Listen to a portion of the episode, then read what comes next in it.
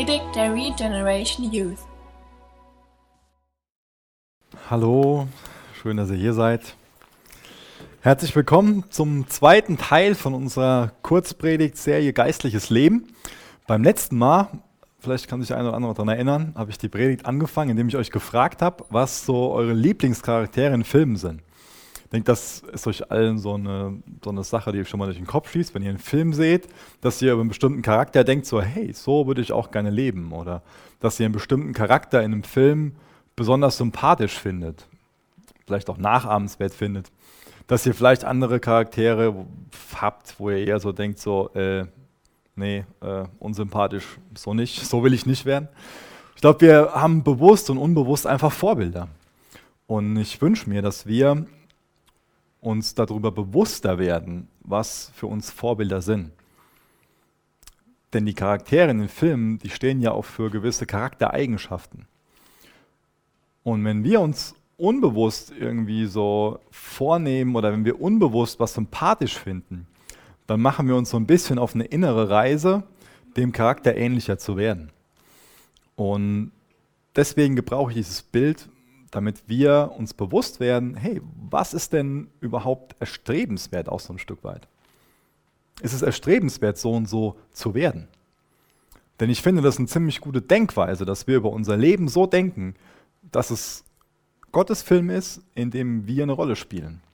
Und wir können ganz viele Entscheidungen treffen, die dann prägen, wie die Rolle aussieht. Denn Gott hat nicht so ein ganz enges Drehbuch geschrieben, sondern Gott gibt uns so einen weiten Rahmen. So eine weise große Leinwand, wo er uns sagt, da mal drauf, aber mal nicht daneben. Er gibt uns schon einen Rahmen, ganz klar. Er gibt uns Gebote und sagt uns, wir sollen nicht da irgendwie an der Wand rumkritzeln, aber er gibt uns eine große, weise Leinwand, wo er uns sagt, da mal drauf. Lassen wir bei dem Bild bleiben. Das, das soll so ein Bild sein, was uns durch die ganze Predigtserie begleitet. Und ich wünsche mir, dass wir so ganz neu einen Entschluss fassen, dass den Charakter, den wir in diesem Film spielen, dass der auf jeden Fall gekennzeichnet sein soll von geistlichem Leben. Und ich wünsche mir, dass es auch durch die Predigt heute für uns noch erstrebenswerter wird, geisterfüllt zu beten. Ist es für dich eine Sache, wo du sagst, ähm, ja, die Rolle, die ich spiele in dem Film, der Charakter, der ich sein will, die Persönlichkeit, die ich sein will, ein Kennzeichen davon, ein Merkmal von der Person soll sein, dass, dass sie regelmäßig betet, dass sie eine innige Beziehung zu Gott hat, dass sie dann einen Austausch mit Gott hat, dass sie Gott sucht. Ist geisterfülltes Beten für dich was Erstrebenswertes?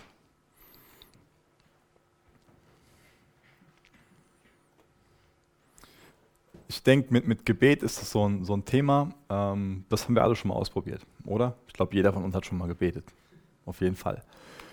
Ähm, nur wenige Leute bezeichnen sich ähm, als religiös, aber trotzdem beten die allermeisten Menschen. Selbst über Atheisten ist bekannt, dass sie regelmäßig beten, wenn es nur ja, so, ein, so ein Notruf ist. Das kennen wir alle, so ein, so ein Notruf, so ein Stoßgebet gen Himmel. Aber wie entwickelt sich dann unser Gebetsleben? Vielleicht hängt das auch so ein bisschen von der Trefferquote ab. Wisst ihr, was ich meine? So, ob das halt so gelingt, ob das halt so in Erfüllung geht, was wir da beten und, und was auch nicht. Ich weiß nicht, was du so für eine Beziehung zum Thema Gebet hast. Vielleicht fängst du schon an zu schwitzen, wenn ich überhaupt nur Gebet in den Mund nehme, weil du irgendwie so denkst, so, das mache ich zu wenig und ich müsste das mehr machen und ah und aber das wäre komplett komisch, wenn das so wäre, weil Beten nicht so eine geistliche Pflicht von uns ist, sondern was sein sollte, was voll das Privileg, was voll das Geschenk für uns ist. Das wünsche ich mir, dass wenn wir über geisterfülltes Beten nachdenken, dass es ein schönes Thema für uns ist, dass wir uns darüber freuen, hey, wir können mit unserem himmlischen Vater reden, wir können da unser Herz ausschütten. Der hat ein offenes Ohr und der will das hören und das ist ein Privileg für uns. Das wünsche ich mir, dass, wir, dass das so ein Kennzeichen uns als Jugendgruppe ist, so ein, so, so ein Kernwert, so eine DNA. Dass wir einfach Bock drauf haben zu beten, dass wir das gerne machen, dass es was ganz Natürliches für uns ist.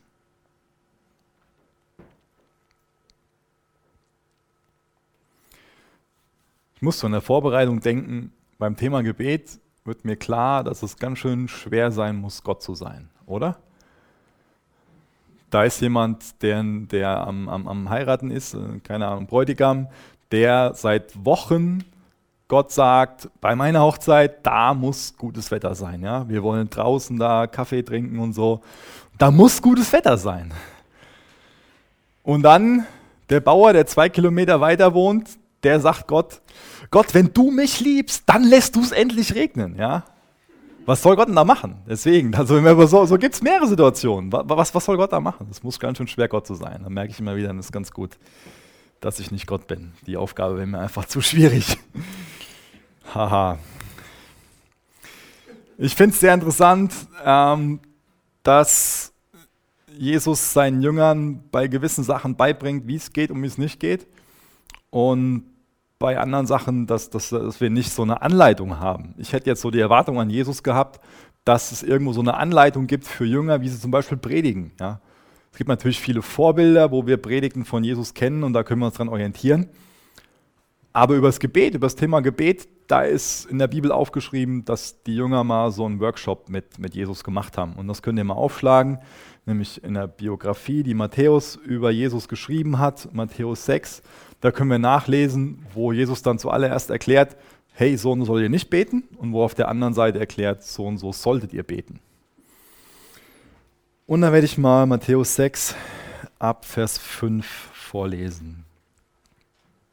Und wenn ihr betet, sollt ihr nicht sein wie die Heuchler, denn sie lieben es, in den Synagogen an den Ecken der Straßen stehen zu beten, damit sie von den Menschen gesehen werden. Wahrlich, ich sage euch, sie haben ihren Lohn weg. Wenn du aber betest, so geh in deine Kammer und wenn du deine Tür geschlossen hast, bete zu deinem Vater im Verborgenen, der im Verborgenen ist. Und dein Vater, der im Verborgenen ist, sieht, sorry, und dein Vater, der im Verborgenen sieht, wird dir vergelten. Wenn ihr aber betet, sollt ihr nicht plappern, wie die von den Nationen, denn sie meinen, dass sie um ihres vielen Redens willen erhört werden. Seid ihnen nun nicht gleich, denn euer Vater weiß, was ihr benötigt, ehe ihr ihn bittet. Für die Jünger, die alle von, ähm, von ihrer Nation, von, von ihrer Zugehörigkeit, halt von ihrer Nationalität ähm, Juden sind, ist das Thema Gebet total wichtig. Ja. Voll wichtig. Ähm, den ihre Religionslehrer, den ihre Rabbis haben denen beigebracht, dass Beten wichtiger ist als alle anderen guten Werke. Und die Rabbis, die haben es total bedauert, dass sie nicht den ganzen Tag beten konnten. Das war der Stellenwert, der Gebet für sie hatte. Aber das Problem war, dass das Gebet für viele von den Juden damals zu so einer reinen Formsache geworden ist. Und ich glaube, das kann auch heute noch so ein großes Problem für uns sein. Denn ihre Aufgabe war es, das, was sie zur Pflicht gemacht haben, war morgens und abends dieses Schma Israel zu beten. Das sind verschiedene Bibelstellen aus 5. Mose und aus 4. Mose. Das mussten die jeden Morgen und jeden Abend was sie aufsagen. Ähm, und was die zweite tägliche Pflicht war, war, dass sie die sogenannten 18 Gebete nachsprechen mussten. Und das ist auch bis heute so ein Bestandteil von einem jüdischen Gottesdienst. Das heißt, wenn die in der Synagoge feiern, dann äh, ihren Gottesdienst feiern, dann, dann, tauchen die da auch immer wieder vor, auf. Ähm, und das sind kurze Gebete. Ähm, ich lese mal einfach das zwölfte Gebet vor, dass ihr mal so ein Beispiel habt. Und zwar beten die da, zeige deine Gnade den Aufrechten, Demütigen, den Ältesten und den übrigen Lehrern deines Volkes Israel, o Herr. Erweise dich allen frommen Fremdlingen in unserer Mitte und uns allen gnädig. Vergelte es denen, die deinen Namen vertrauen und lass unsere Hoffnung in der zukünftigen Welt nicht zu Schanden werden. Gelobt seist du, Herr, der du die Hoffnung und Zuversicht der Gläubigen bist. Das heißt, die haben ganz viele Regeln gehabt, dass sie auf jeden Fall mehrmals täglich gebetet haben. Aber trotzdem musste Jesus denen viel zum Thema Gebet beibringen. Denn da hat was gefehlt. Da war eine innere Einstellung da, die, die einfach oft falsch war. Da war nicht so eine innere Hingabe da, nicht so eine, nicht so eine Ernsthaftigkeit sondern ein Rezitieren von Gebeten und nicht mehr, dass man Gott gesucht hat. Das heißt, für viele sind die Gebete so eine reine Formsache geworden und dadurch zu einem großen bla bla bla. Und das wäre für uns ziemlich fatal, wenn, wenn wir an so einen ähnlichen Punkt kommen. Das Gebet für uns zu so einer Pflichterfüllung wird. So eine geistliche Pflicht, wo wir so drüber denken, ja, als guter Christ muss ich das ja machen. Als guter Christ muss ich doch regelmäßig beten. Das Problem von vielen Juden war, dass sie quasi nicht mehr gebetet haben, um mit Gott in Kontakt zu treten, sondern vielmehr, um vor anderen Menschen mit ihrer Frömmigkeit zu prahlen. Das heißt, sie wollten als heilig gelten. Sie wollten den Anschein erwecken, für andere heilige, fromme, Gott wohlgefällige Menschen zu sein. Und haben das gemacht so als, als Poser. Ja? Kennt ihr ja heute noch, dass gewisse Leute irgendwie sowas einfach posen, ja, irgendwas darstellen, was sie nicht sind. Das sie haben öffentlich gebetet, um Aufmerksamkeit zu bekommen, um dafür Respekt zu bekommen, um angesehen zu sein. Aber sie haben nicht gebetet, um Gott zu begegnen, sondern um Menschen zu gefallen. Das heißt, ihr Gebet war nicht auf Gott ausgerichtet, sondern auf menschliche Anerkennung. Und das war fatal. Ich wünsche mir, dass wir wirklich tief im Herzen wissen, dass es bei unserem Gebet, dass, dass wir nicht so eine Formel daraus machen, wo wir dann einfach meinen, das sage ich jetzt auf und hat das automatisch so eine, so eine Wirkung. Dass wir so versuchen, mit unserem Gebet quasi Gott zu beeindrucken. Oder dass wir irgendwie hergehen und, und ihn ja immer wieder nerven und es darum geht, so ihm unseren Willen aufzudrücken. Wisst ihr, wisst ihr, wie ich das meine? Das ist so, so eine Gefahr beim, beim Beten, glaube ich, dass es irgendwann so irgendwie so in unseren Köpfen drin ist, so, dass mir wichtig für das und das zu beten und das sage ich jetzt Gott so lange, bis es endlich passiert. Aber geht es in erster Linie wirklich darum, dass wir Gott sagen, was passieren soll?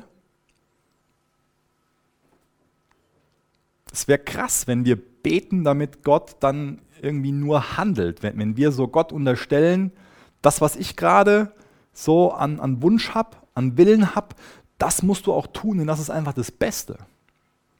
Wisst ihr, wenn, wenn ich bete, dann wünsche ich mir, dass ich mit einer Einstellung bete, die demütig ist, dass ich Gott konkret sage, ja, ich wünsche mir, dass das und das passiert, ich das ist für, für mein menschliches Denken eine großartige Idee, aber ich glaube, dass du als Gott noch wesentlich besser weißt, was da wirklich gut ist. Und deswegen ist für uns eine wichtige Frage, wenn wir mit Gott reden, wünschen wir uns dann unbewusst, dass wir so diejenigen sind, ähm, die wie bei so einer Handpuppe dann so irgendwie durch unser Gebet so Gott manipulieren und dann können wir so, so wie bei so einer Handpuppe unsere Hand da reinstecken und das so und so bewegen. Oder suchen wir Gottes Angesicht, wollen wir so eine, so eine Freundschaft haben. Also suchst du, wenn du betest, Gottes Hände, dass einfach nur schnell was passiert, oder suchst du Gottes Angesicht, um selbst verändert zu werden, um in Kontakt mit Gott zu treten, um, um Kraft zu bekommen, um Weisheit zu bekommen, um mit Gott zu reden, dich zu unterhalten. Ich wünsche mir, dass wir Gott in erster Linie suchen, um einfach sein, sein Angesicht zu suchen, um dadurch verändert zu werden. Weil in Gottes Nähe werden wir verändert. In Gottes Nähe kommen wir erstmal runter. Wir werden gelassener, wir bekommen einfach Frieden, wir können weiser auf Dinge blicken, wir bekommen viel mehr seine Perspektive auf Dinge. In seiner Gegenwart lernen wir viel mehr, die Dinge mit seinen Augen zu sehen oder auch sein, sein Herz für Dinge zu bekommen. Und deswegen lass uns nicht beten, um Gott unseren Willen aufzudrücken und ihm wieder sagen, das musst du machen, das musst du machen, das musst du machen, sondern lass uns viel mehr beten, um sein Angesicht zu suchen, dadurch verändert zu werden. Auch in dem Sinne, dass wir viel mehr wissen, was sein Wille ist.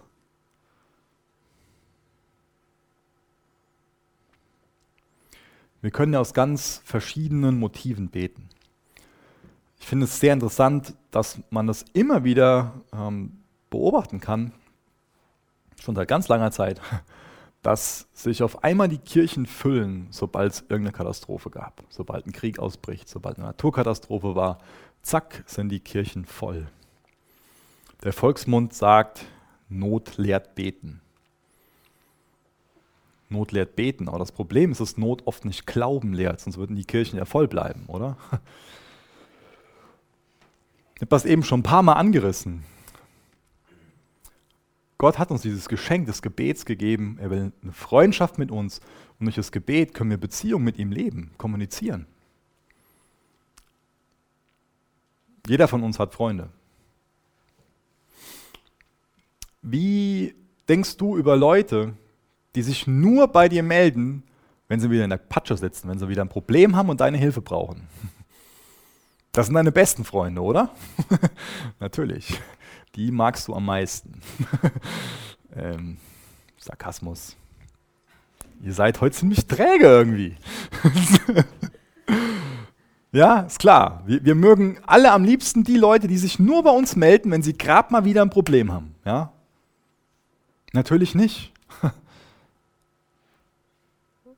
Aber sind wir nicht irgendwie oft in Bezug auf Gott so?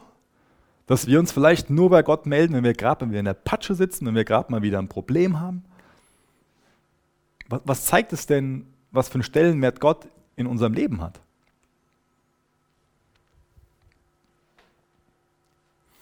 Jetzt haben wir eben gelesen am Ende von den Versen, da in Vers 8, Euer Vater weiß, was ihr benötigt, ehe ihr ihn bittet mir auch schon mal jemand gesagt, äh, Micha, äh, brauche ich gar nicht mehr beten, oder? der weiß doch eh schon, was, was ich so will. Und der sieht doch mein Herz, der weiß, was mir wichtig ist. Was soll ich da noch groß sagen? So, ja? Oder? Hätte sich dann Jesus eigentlich das Vaterunser, was dann gleich kommt, sparen können, oder? Aber auch hier komme ich wieder zu dem Punkt, Gott will eine Beziehung zu uns. Jesus will eine Beziehung zu uns, eine Freundschaft. Und eine Freundschaft will doch gepflegt werden. Man will doch Zeit miteinander verbringen. Und vor allen Dingen will er auch als, als Vater gelten. Er will von uns als Vater wahrgenommen werden. Ich freue mich doch total, ich bin Papa von, von zwei Kindern und ich freue mich total, wenn die ankommen und irgendwie ein Anliegen haben. Wenn die mir ihr Herz ausschütten, wenn, die, wenn der Ben Ole mir dann schon sagt, was, was ihm vielleicht Angst macht, was ihm Freude gemacht hat, was er sich wünscht, ja, wo er von träumt. Da freue ich mich als Papa, weil das eine Art ist, wie ich merke, mein Sohn liebt mich, der hat Vertrauen. Und der, der bringt mir die Sachen, die, die ihm wichtig sind. Und das wünscht sich Gott, dass er dein Vater sein will. Das ist sein Anliegen. Und zu einem Vater gehe ich hin und schütte mein Herz aus und sage ihm, das, das ist das, was mich beschäftigt, da will ich hin, da komme ich her, was denkst du darüber, was ganz Natürliches.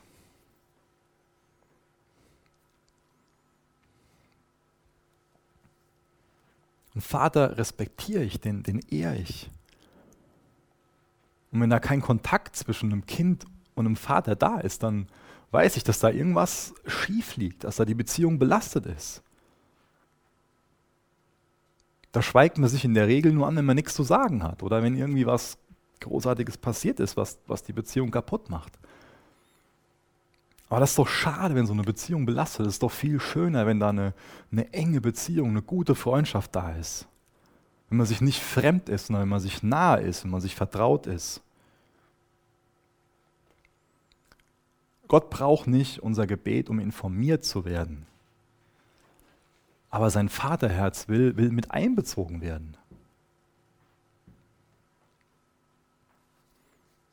Und jetzt erklärt uns Jesus, wenn wir seine Jünger sind, wie wir beten sollen. Ich lese mal Vers 9 bis Vers 13 aus Matthäus 6.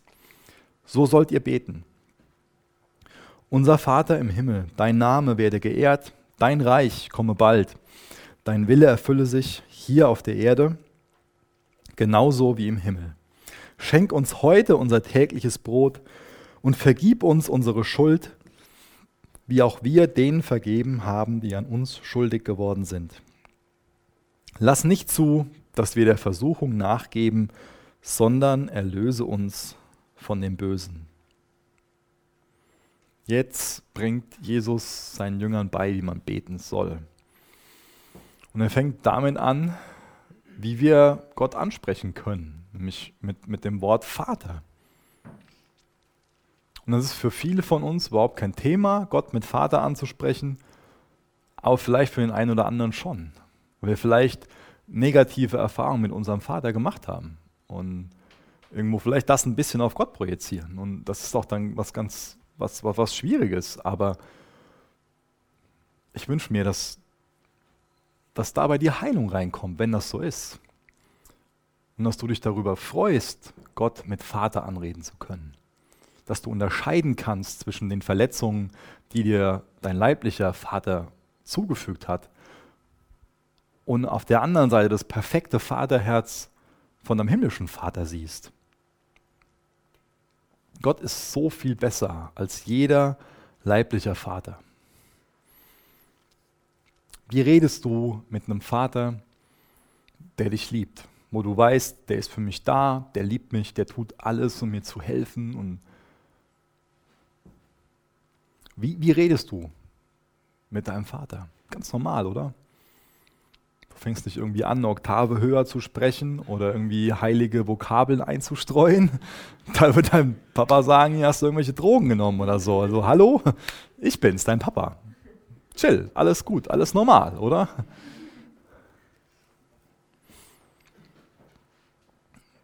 Der wird sich auch fragen, äh, Jung, was ist mit dir los, wenn du alles hundertmal wiederholen würdest, oder? Würde dir sagen, spätestens beim dritten Mal, das hast du mir eben schon mal gesagt, oder? würde mich vielleicht fragen, Micha, warum bist du so komisch? Sei doch einfach, wie du bist und sag doch einfach, was du willst. Das heißt, Gott wünscht sich, dass wir ganz normal sind, wenn wir mit ihm reden. Und nicht irgendwie komisch reden. Und das beinhaltet auch, dass wir ihm ganz normal sagen, wie es uns geht. Ich bin ehrlich zu meinem Vater. Das habe ich gelernt. Und dann kann ich da auch Dampf ablassen. Dann kann ich ihm genau sagen, so und so fühle ich mich. Ich glaube, da haben wir oft so ein bisschen Probleme. Jetzt meine ich jetzt nicht unserem jüdischen, unserem leiblichen Papa gegenüber, aber zumindest Gott gegenüber, klar zu sagen, wie es uns geht. Gott weiß sowieso, was in dir los ist. Und wenn dir das neu ist, dieses Thema, dann schlag mal die Psalmen auf. Da hat David so manchmal ganz schön einen rausgehauen. Ja? Das ist ganz schön krass, was der manchmal Gott so vorwirft auch. Wenn du mal so einen Klagepsalm liest, da hätten viele von uns wahrscheinlich Respekt und würden sich denken, so, wow, so darf man mit Gott reden. Aber die haben es bis in die Bibel geschafft. Von daher darfst du so mit Gott reden und solltest du auch so mit Gott reden, oder? Sei ehrlich mit Gott. Wenn du was zu klagen hast, dann, dann teil das mit.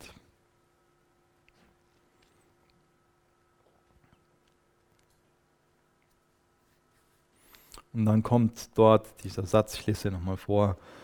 Es geht los mit diesem Unser Vater im Himmel, dein Name werde geehrt, dein Reich komme bald, dein Wille erfülle sich hier auf der Erde genauso wie im Himmel. Mit diesem Willen, da habe ich eben schon ein paar Sachen zugesagt. Das ist, glaube ich, oft so ein großes Thema für uns, dass viel Zeit in unserem Gebet, dass, dass wir viel Zeit oder die meiste Zeit beim Beten darauf verwenden, dass wir Gott sagen, ja, segne das und segne das und gib mir das und kümmere dich darum. Und das will ich auch gar nicht irgendwie klein machen. Ja. Es ist wichtig, dass wir Gott sagen, was wir uns wünschen. Aber generell trotzdem die Frage, warum beten wir denn? Beten wir wirklich nur, um Gott einfach zu sagen, das muss passieren? Oder ist es uns wirklich wichtig, was, was wir da im Vater unser gelesen haben? Ist es uns wirklich wichtiger, dass sein Wille geschieht oder ist es uns wichtiger, dass unser Wille geschieht?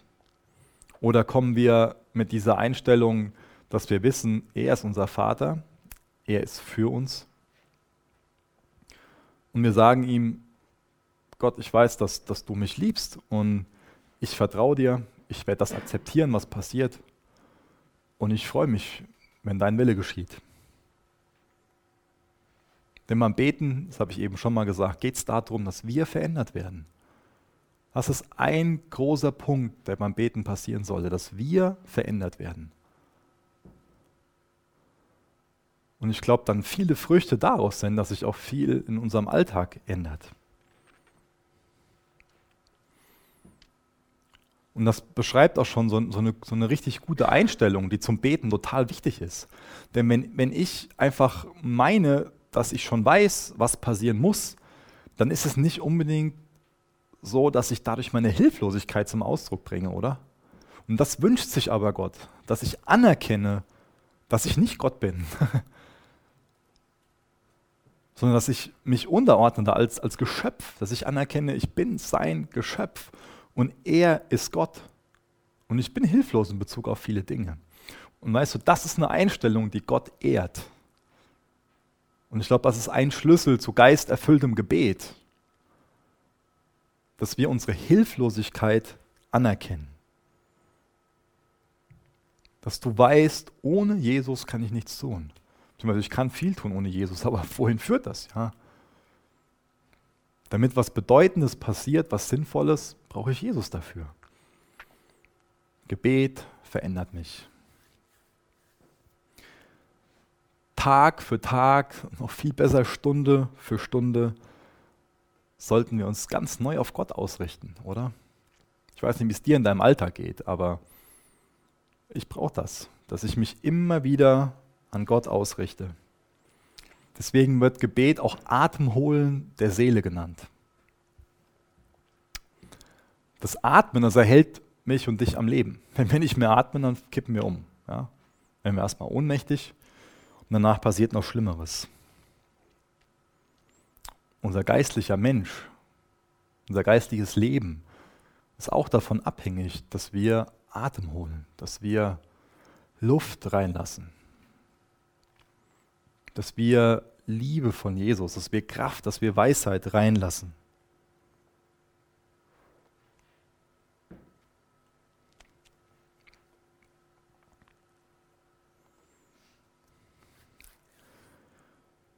Wünsche mir, dass wir Gebet nicht mehr so als Pflicht sehen, sondern dass wir viel mehr erkennen, was es für ein Geschenk ist, dass wir mit Gott über die Dinge reden können, dass wir ihn einbeziehen können in unseren, in unseren Alltag.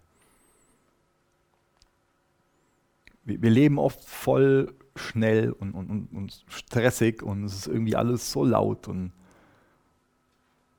und auch da kann uns Gebet total helfen. Was mir zum Beispiel hilft, ist, ähm, ich fahre mittlerweile sehr oft mit, mit, dem Fahrrad dann ins Büro und ähm, das entschleunigt viel. Und dann kann ich, wenn ich ins Büro fahre, auf meinem Fahrrad sitzen, die Natur genießen und kann schon mal den Tag bereden.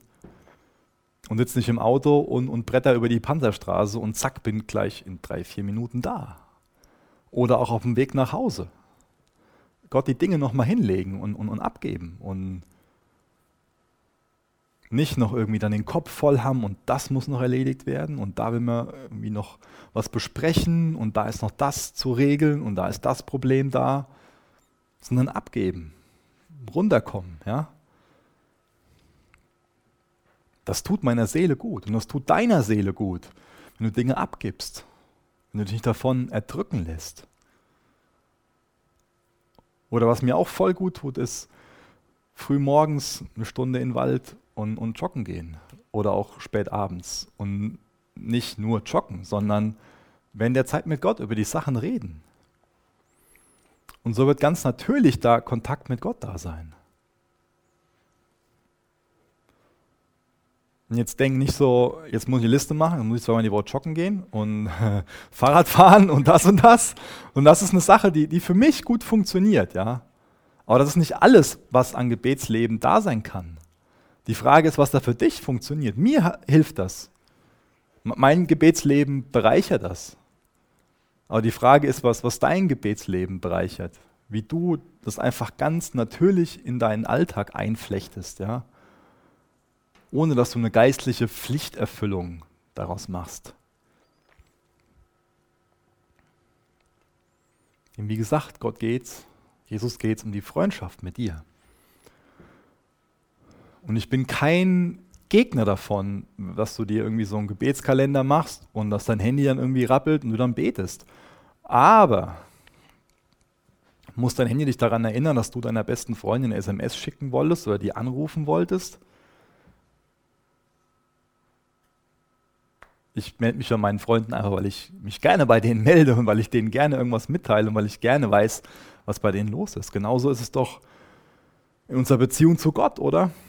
Wir melden uns doch gerne bei ihm. Warum brauche ich dann was, was mich daran erinnert? Und wie gesagt, wenn das für dich gut ist, dann mach das. Das ist keine Kritik daran. Aber wir sollten dahin wachsen, dass es was ganz Natürliches für uns ist, oder? Was ich auch sehr interessant finde am Vater Unser ist die Reihenfolge. Das finde ich beachtenswert. Nämlich da gibt es erstmal drei Aussagen und die richten sich ähm, an Gott und drücken erstmal unseren Lobpreis aus und unsere Anbetung. Ja? Das heißt, wir, wir reden mit unserem Vater im Himmel. Ja? Nicht als Adresse, sondern wir erkennen an, dass er Gott ist, dass er im, im Himmel ist, dass er über allem thront. Ja? Wir erkennen dadurch seine Erhabenheit an. Und das ist erstmal wichtig, dass wir uns daran erinnern im Gebet, mit wem wir überhaupt reden. Ja? Dass es Gott ist, der unser Freund ist, aber wo wir auch ehrfürchtig kommen. Und wo wir auch wissen, er ist in der Position, dass er uns helfen kann. Das ist doch voll ermutigend zu wissen, oder? Ich rede oft mit Freunden über Dinge, wo sie nicht in der Position sind, dass sie mir helfen können, in dem Sinne, dass sie das Problem wegschnipsen können. Ja? Trotzdem rede ich mit ihnen drüber. Es ist dann was ganz anderes, mit Gott über Dinge zu reden, wo ich weiß, er ist in der Position. Schnips und alles ändert sich.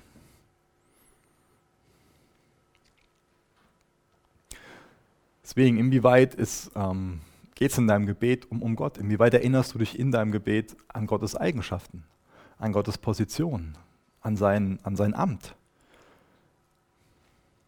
Habe es eben schon mal gesagt. Oft ist es so, dass wir Gott primär sagen, mach das, mach das, mach das. Aber wäre es nicht toll, wenn unser Gebet viel mehr von, von Lobpreis bestimmt ist? Wenn wir viel mehr das feiern, wie Gott ist, wenn wir viel mehr auch dankbar sind für Dinge, die er in unserem Leben getan hat oder die er uns gesegnet hat.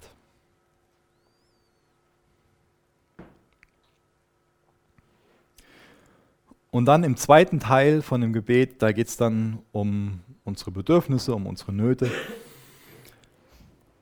Das heißt, da kommt beides so vor.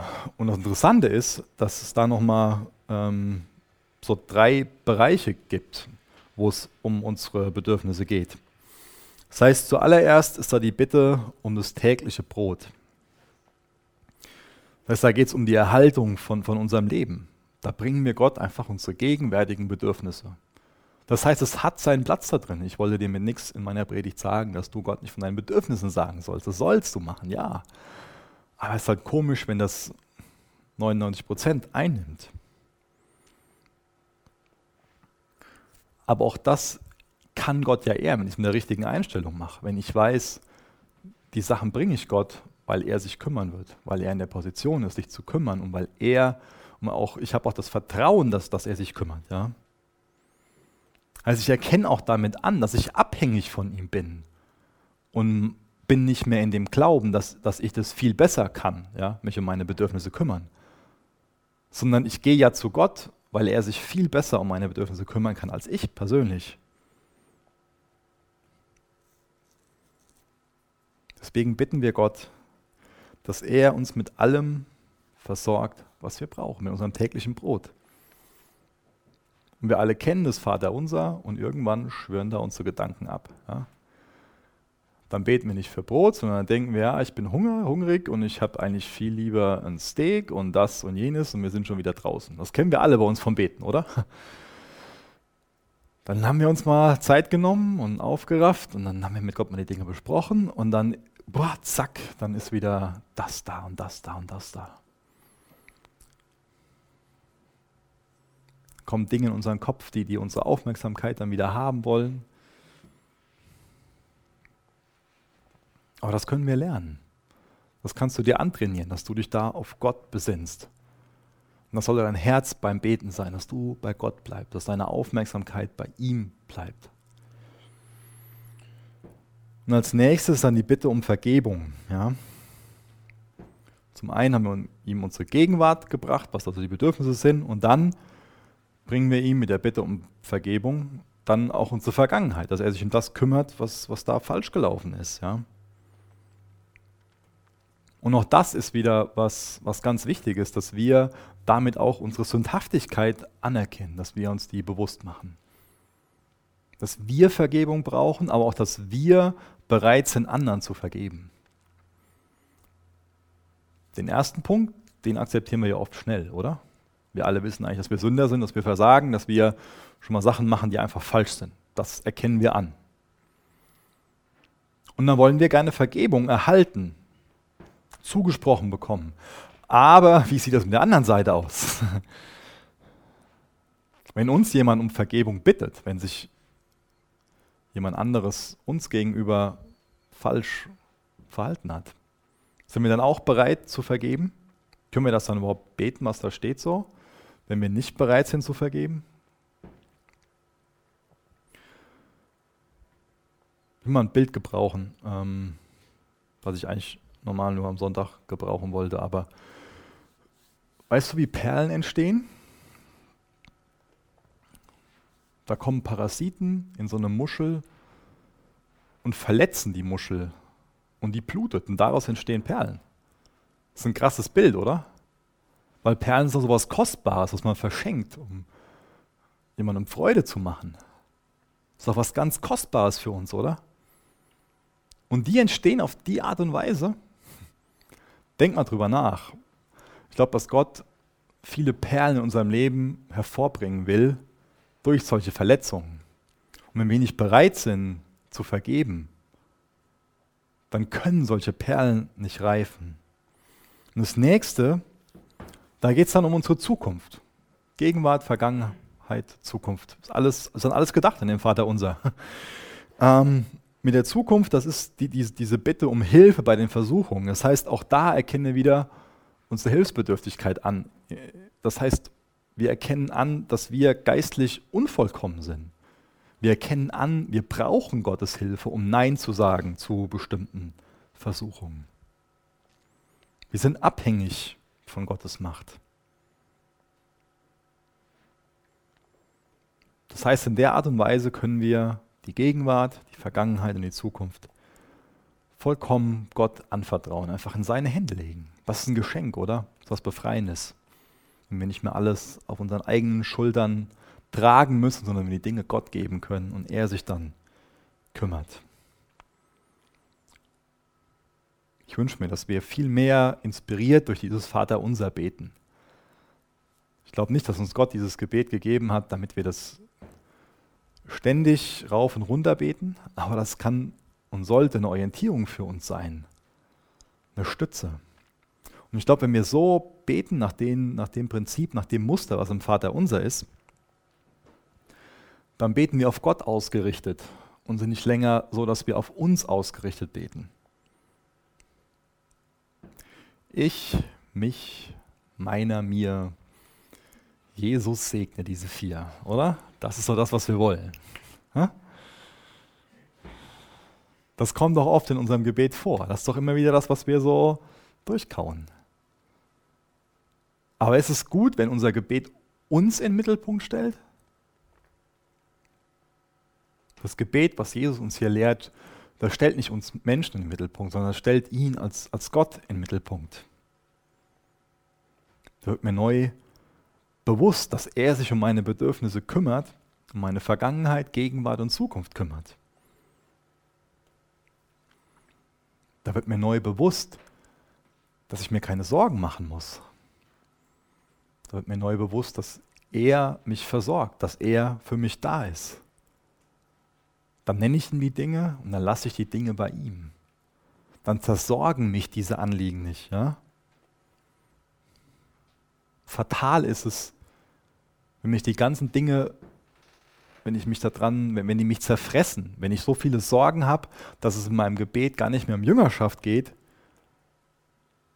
sondern dass ich einfach nur ständig Gott nur irgendwelche weltlichen Dinge nenne, materielle Dinge nenne. Und ich Gott einfach nur so zu einem Erfüllungsgehilfen für ein gutes Leben mache. Das ist doch fatal, oder? Da leidet meine Beziehung zu Jesus doch. Ich komme nochmal zu dem Bild vom, Anfang. Ist es für dich erstrebenswert, geisterfüllt zu beten? Hast du die Motivation, dass du sagst, ja, Gebet ist ein Geschenk. Und ich will jetzt ganz neues Leben in meinem Gebetsleben haben. Es ist deine, deine Sehnsucht. Jesus, ich bitte dich darum, dass du ganz neu ein Werk in unserem Leben anfängst. Jesus, ich danke dir dafür, dass du es liebst, wenn wir mit dir reden. Vater, ich danke dir dafür, dass du gerne zuhörst, dass du dir wünschst, dass wir als deine Kinder kommen, dass wir dir alles anvertrauen. Danke, dass du dich um unsere Vergangenheit kümmerst, um unsere Zukunft, dass wir dir alles bringen können, was, was in der Gegenwart anliegt. Hilf du uns, dass es nicht irgendwie so eine Belastung für uns ist und eine religiöse Pflichterfüllung, mit dir zu reden, sondern mach, dass es ganz natürlich ist, dass wir die Dinge mit dir besprechen, dass du auch zu uns redest durchs Gebet, Herr. Mach, dass wir nicht in erster Linie irgendwie deine Hände suchen, damit du einfach schnell irgendwie nur was machst, sondern dass wir in erster Linie ein Angesicht suchen, weil wir wissen, dass wir verändert werden müssen, dass wir das brauchen, Herr. Jesus, danke, dass du unser hoher Priester bist, der einen Weg bereitet hat, damit wir zum Vater kommen können. Jesus, danke, dass wir in deinem Namen zu unserem Vater im Himmel kommen können. Jesus, wir sind abhängig von, von dem Wirken von deinem Geist. Und wir laden dich ein, dass dein Wille hier geschieht, in Jesu Namen. Amen. Danke für das Anhören der Predigt. Weitere Informationen findest du unter www regenerationyouth.de